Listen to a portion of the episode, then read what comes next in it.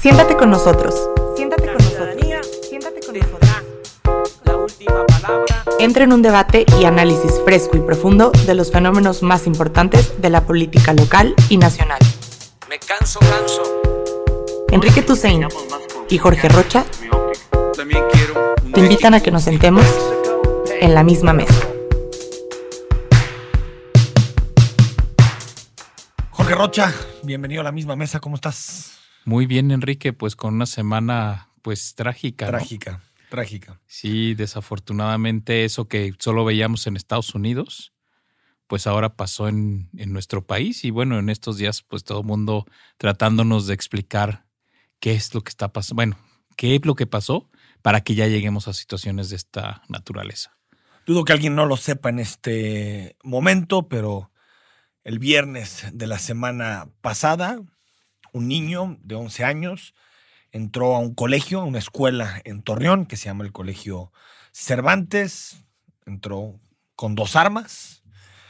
Em, digamos que las narraciones y, lo que se ha reconstruido en torno a lo que pasó en este colegio en Coahuila, eh, parece que el niño venía planeando esta agresión desde hace tiempo atrás, que incluso antes de hacerlo eh, les dijo a sus compañeros, llegó el momento, eh, sacó sus dos pistolas, mató a la, a la maestra y después se suicidó. Cinco heridos y como dices Jorge, un país eh, buscando respuestas, pero también una pregunta que está ahí, que es, ¿cómo es posible que un niño, ya sabemos que las pistolas eran de su abuelo, que siempre se sospechó. ¿Cómo es posible que un niño obtenga dos pistolas tan fácil, se meta a una escuela y pueda matar a su maestra?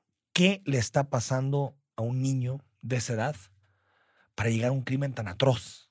Es decir, creo que es un asunto en donde podemos decir que es un fracaso de todos, Jorge. Sí, Lo que está sucediendo ahí es, es un fracaso de todo, del sistema educativo, de- de- del tejido social, la reconstrucción del tejido social, de la atención a enfermedades mentales, de la búsqueda de poner límites a las armas.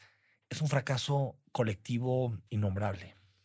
Sí, fíjate que yo creo que al final de cuentas la, la discusión se va decantando para decir que es un asunto multifactorial, que son muchas cosas las que se están ahí mezclando para que lleguemos a una situación de este, de este tipo. Efectivamente, yo sí coincido contigo que el tema de la regulación de armas en este país es una agenda completamente El pendiente. arma era ilegal, las armas eran Sí, ilegales. sí, sí, sí. No hay, es que no hay ningún tipo de regulación. Digamos, las vaciladas estas que hemos tenido de las campañas de despistolización, evidentemente no, no sirven de absolutamente nada. Y tampoco estas llamadas a misas de repente del gobierno federal y de gobiernos de los estados diciéndole a Estados Unidos, no nos vendan armas, ¿no? Pues sí. Este, por favor, prohíban el mercado. Obviamente No hagan eso- negocio, no hagan por business. favor, tampoco nos sirve absolutamente de nada. Lo que sabemos es que este país está inundado de armas de todo tipo y de todos calibres, porque digo, lo del niño lo muestra, pero por supuesto lo que hemos visto, lo que hemos visto desde hace por lo menos 10 años todos los días es que en este país circulan armas todo el día y todo el tiempo. 16.7 millones de armas, Jorge. Sí, En México, es decir, de cada siete personas que ves en la calle, una está armada. en promedio. Exactamente, eso, eso es, una, es una tragedia para empezar, ¿no? La otra es que también tenemos ya entornos de violencia eh, cotidiana, que fíjate que hay una diferencia ahí sí con Estados Unidos, porque ahora, bueno, obviamente una de las reacciones inmediatas es echémosle la culpa a los videojuegos, a, la- a las series en televisión y a los videos en Internet. Efectivamente, eso también pasa en México y parece que sí tiene algún, digamos, algún tipo de efecto, pero pero en este país el problema es que tú prendes los noticiarios y todos los días, y eso sí es distinto a Estados Unidos, todos los días Hay violencia. muertos, hay heridos, hay Está normalizada. desaparecidos. Exactamente, tenemos prácticamente un- más de un sexenio donde en, estas, en este país y en muchas ciudades la violencia es, un, es pan de cada día. Y eso, por supuesto, que es un entornos de violencia cotidiana, naturalizada, que incluso va más allá de este asunto de los, de los videojuegos. Y ahí no ha pasado nada, ¿eh? A ver, tengo una impresión, eh, escuché las declaraciones del, del gobernador de, de Coahuila, donde habla que de este juego, Natural, natural Selection, y, y de el efecto, digamos, réplica que hace con relación a, la, a la tragedia de Columbine en, en Estados Unidos. Sin embargo, me parece que ex- existe la tentación de parte de, de la clase política, de los gobiernos, de asumir este caso como algo individual. Como que dicen, bueno, era un niño que estaba loco. Era un niño que tenía problemas mentales, que se murió su mamá, que vivía con su abuelo, que vivía en un entorno de exclusión. Y por lo tanto, pues es un problema de un lobo solitario. Básicamente, alguien que agarró dos armas porque estaba loquito y mató a su maestra. Yo creo que es un asunto mucho más colectivo y mucho más social de lo que se piensa. Los problemas, el problema de posesión de armas es un problema social. Es decir. Yo no, yo, a ver, hay mucha gente buena que no quiere utilizar las armas y que las tiene porque cree que es la mejor forma de proteger a su familia. Yo, No, yo no bueno. juzgo esa motivación. la gente que dice tengamos armas todos Por porque eso. hay tanta violencia en las y en no las creo que lo que quieran Claro. es, es que su hijo salga claro. o, que, o que la violencia, eh, digamos, se materialice o se multiplique en otros pero, casos. pero no ven alternativas. No ven alternativas más que, más que eh, armarse. Por lo tanto, ahí hay un problema social. El problema de las enfermedades mentales es un problema social. O sea, si, si pensamos que de acuerdo a la UNAM, entre los 11 y los 20 años en este país hay más de 2 millones de personas que tienen problemas de ansiedad, que tienen problemas de depresión y de desequilibrio. No, es un problema de uno, o sea, no es un problema de un niño que extraña a su mamá y se vuelve loco, es un problema social. Y me parece que en muchos de estos casos los gobiernos tienen la tentación para quitarse responsabilidad, para no hacer cambios en el sistema educativo como lo tienen que hacer, de decir, bueno, es que era un chavito que estaba loco. Entonces, como es un chavito que estaba loco, pues mientras no aparezca otro, pues, está bien. Y mira, si hay instancias de gobierno que saben que hay estos problemas. De hecho, bueno, acaba de empezar a fungir, si mal no recuerdo, la NOM 035. De estrés laboral. Claro, que habla sobre estrés laboral porque ya, se di- ya nos dimos cuenta que hay un grave problema en las instituciones públicas y privadas de que la gente vive ansiosa y estresada todo el tiempo y que eso a la larga, por supuesto que es se convierte o ya se está traduciendo en un grave problema de salud pública, que obviamente en algunos casos genera este tipo de conductas, pero ahí tienes todas las enfermedades crónico-degenerativas que están al por mayor y que cada vez más van creciendo y van haciendo más inviables los sistemas de seguridad social. ¿eh? A ver, en Estados Unidos, eh, estos mismos eventos ocurrieron, hubo 50 eventos de estas características en 2019. Uno, uno por semana. El último en México había sido en 2017.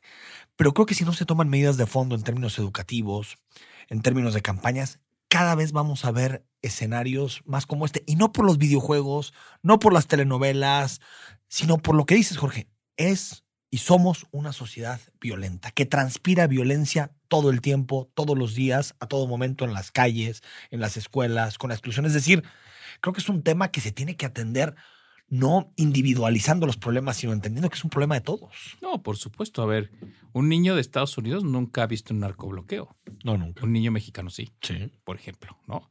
Un niño estadounidense, por supuesto que dentro de su entorno no hay desaparecidos. Un niño mexicano, sí. Es decir, y eso Sí, bueno, sí- cuando hay desaparecidos en Estados Unidos se hacen películas sobre los desaparecidos. Claro, ¿no? y aquí la verdad es que tenemos entornos de violencia directa que prácticamente está afectando a todo, a todo el mundo. O también en Estados Unidos no hay territorios fuera de control, digamos, del Estado, mientras que en este país tenemos territorios que por supuesto que sabemos que grupos de la delincuencia organizada son los que verdaderamente ejercen el poder. Esos son los problemas. Y fíjate, y sumado a esto, es que en este país el otro gran tema que yo pondría que es un asunto que poco se ha hablado es la impunidad. O sea, en un entorno de tanta violencia donde tenemos tantos delitos, no hay gente sentenciada ni consignada Ah, no. por eso. Entonces, por supuesto que eso es un estímulo enorme porque se sabe que puedo yo generar actos de violencia de cualquier tipo y no va a pasar absolutamente nada. Absolutamente nada. Entonces tenemos demasiados incentivos sociales, demasiado caldo de cultivo para que este tipo de situaciones aparezcan. Ahora, claro, ahora yo creo que la alarma sí nos llegó porque efectivamente yo todos los días en el periódico puedo ver muertos, pero ya cuando ves una situación de este tipo, creo que ahora sí, yo espero que empecemos a decir, a, ver, ya te- tenemos que hacer un ya basta en términos de empezar a construir una sociedad distinta. A ver, la, reacción del gobernador de Coahuila, desde mi punto de vista, fue insuficiente y, y- hasta tonta. A echarle la culpa a los videojuegos. Pero también la reacción del presidente López Obrador va en el mismo sentido. Es que las familias se están separando. Es que mm, los papás y las mamás y los hijos ya no están juntos. Las sociedades, fíjate, muchas sociedades muy pacíficas tienen entornos familiares muy complejos, sobre todo las europeas. Sí. Altísimas tasas de divorcio, altísimas tasas de desintegración familiar y no tienen esto. No les No, pasa. no.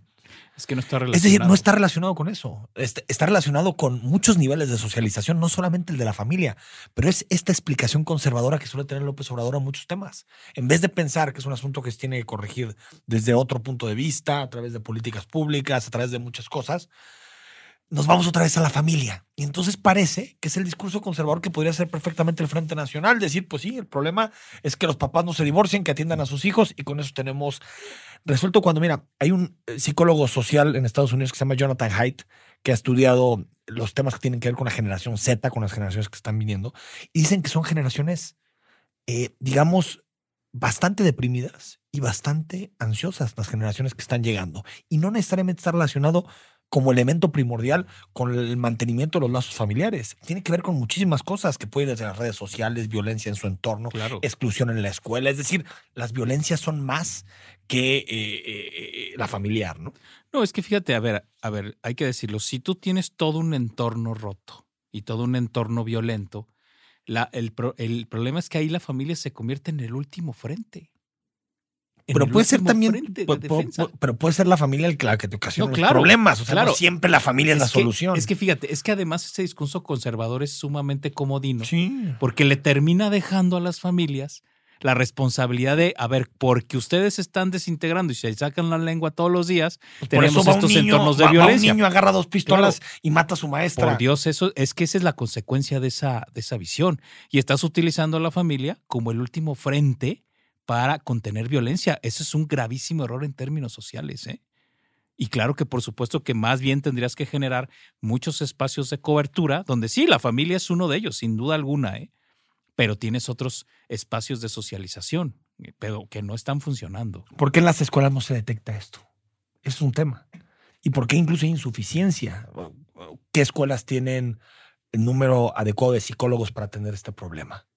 Eh, se siguen ninguneando las enfermedades mentales de las personas. Se siguen ninguneando y se sigue diciendo que es un tema de échale ganas, sal, sonríe, cuando es un tema que muchas veces amerita medicación. Es decir, creo que en general no tenemos ninguna capacidad institucional para detectar cuando hay casos de estas características. Yo creo que hay, y sí puedo decir, que conozco casos, digo, no puedo decir los nombres, pero de instituciones que hacen sus balances hacia adentro, ¿eh? que, que tienen sus estudios, pero ya cuando ves el nivel. Pero, por ejemplo, tú eres académico del ITESO. ¿No han notado un incremento? No, claro. claro. Importante. ¿qué, te, qué te puedo decir? En los últimos cinco años. Sí, no, por supuesto que sí. Por supuesto que sí. Y este, y claro que ahí veas viendo cómo se tiene que hacer. Pero bueno, al menos, digo, nosotros sí hemos hecho diagnósticos de nuestra Sí, pero es una comunidad. escuela, digamos, de élite, se puede decir. Claro. Imagínate tú en la en una primaria eh, con todo- poco presupuesto. Todo el mundo tendría que estarlo haciendo, ¿eh? desafortunadamente, pero todo el mundo tendría que estar midiendo qué tipo de conductas de riesgo, de riesgo están practicando los estudiantes, los adolescentes, los jóvenes, porque se puede medir, ¿eh? O sea, no es este, no es difícil hacerlo, pero, pero implica primero que aceptes hacer el diagnóstico, ¿eh? Porque el primer Y que lo problema veas es como un decir, problema, ¿eh? Sí, Porque hay gente que no lo ve como un problema. exacto, el- dice, es gente que es que ¿no? Ese es el primer asunto, que digas, es que tenemos que ver este asunto y medirlo. Y después de ahí ver qué vamos a hacer con esos, pues con esos Fíjate, entornos, ¿no? Eh, Y, y es medio desesperante que las reacciones a esto sean las de siempre. Mochila segura. Mochila segura.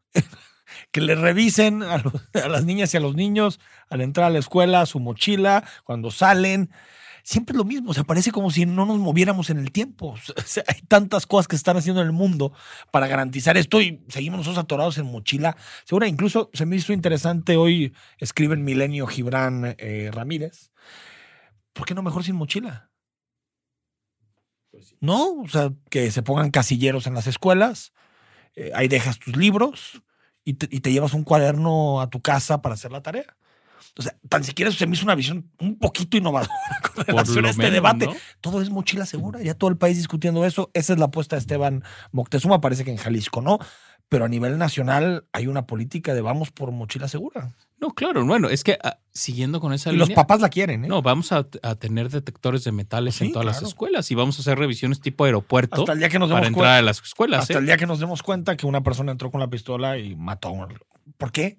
Porque estamos generando ese tipo de entornos. O sea, los detectores de metal no son... Ha seguido habiendo eh, eh, violencia en los estadios, cuando se pusieron. Es decir, estas medidas te pueden ayudar en algo, pero no resuelven el fondo del problema. No, y además, fíjate, el otro, el otro tema es que acostumbras a los niños a decir, a ver, es que yo eh, como Estado puedo violar tu intimidad y tus derechos cuando se me, se me antoje.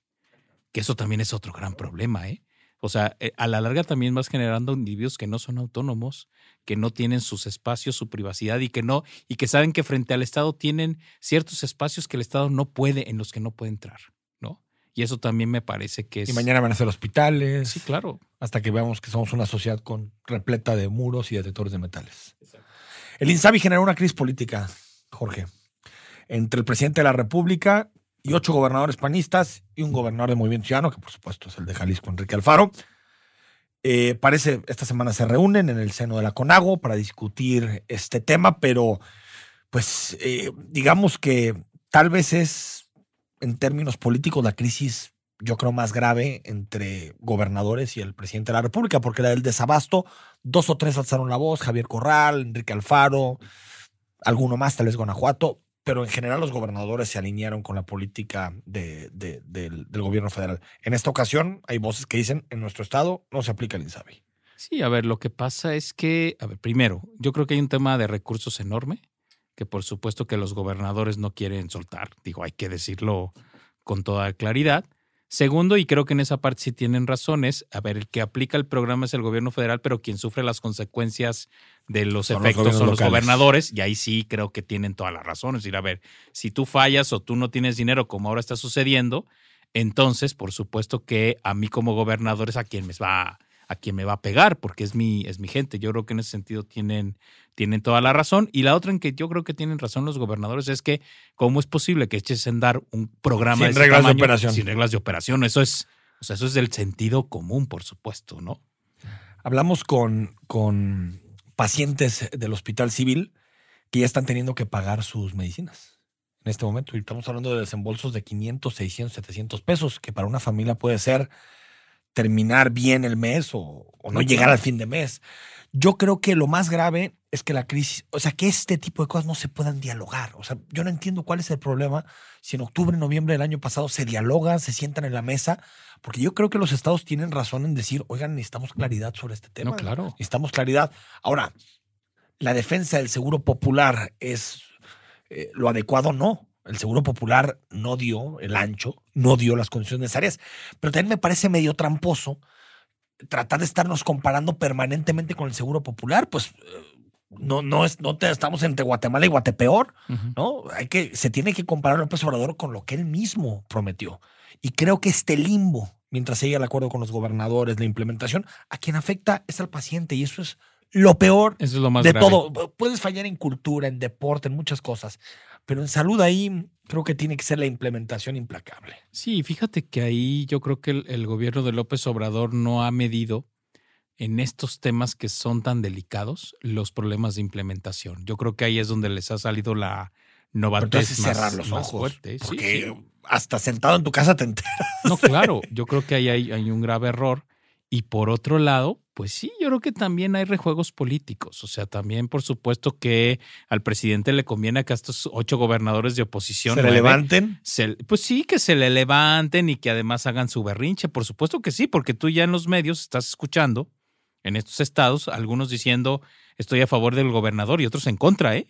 Digo, hoy yo por la mañana escuchando varios, varios este, estaciones radiofónicas, ya estabas oyendo ahí tú la división. Y esa división política, la verdad es que al que le beneficia es al presidente de la República, ¿eh? En términos reales. Sí, en la división política sí, pero yo creo que también. No, a la larga puede pagar un costo muy alto. sin porque sí son, son temas mucho más relevantes, por ejemplo, que el combustible o que, No, claro, o claro. que- nada más porque no afecta a, a las clases medias que ya se atienden en, en hospitales privados. Pero si fuera un asunto que afectara a la clase media como hace un año con, con el tema del- de la gasolina, mm, Sí. ya veríamos eh, Ahora, complicaciones. Sabes que para mí, ojalá que esta discusión y este conflicto lleve a decir, a ver, ¿cómo vamos a hacer universal el derecho a la salud? Eso es verdaderamente lo Pues, importante. A- apostándole Y presupuestalmente. sí, Jorge. no, y necesitamos hacer un sistema, no o sea, un sistema verdaderamente integrado de educación, de, de salud. O sea, porque si no lo hacemos, no va a funcionar, así de sencillo. A mí me parece que es relevante que los gobernadores priistas no dicen nada. PRI Morena, ahí parece que hay un diálogo muy importante y que sea precisamente el PAN, ¿no? Quien se termine quejando por esto. Sí, Me sin parece duda. que se están configurando las alianzas, ¿no? Rumbo ver, también mira, a 2021. Tú lo, tú lo, lo vamos a ver en 2021. Yo creo que todas las. En 2021, prácticamente todas las gobernaturas que se ponen en juego son priistas. Y yo casi te puedo apostar hoy a pesos a tostones que todas esas van a ser morena en dos años más. Porque ya están como esos procesos de alternancia. Y el único gobernador panista que parece que no juega el juego del PAN es Antonio Echavarría. Bueno, es el único que sí se desmarca de esta, de esta lógica, el de, el de Nayarit, pero el resto, la verdad es que yo no sé cómo le van a hacer para que le salga bien la, la jugada. ¿eh? Ya veremos. Jorge, hasta la próxima semana. Que estén muy bien.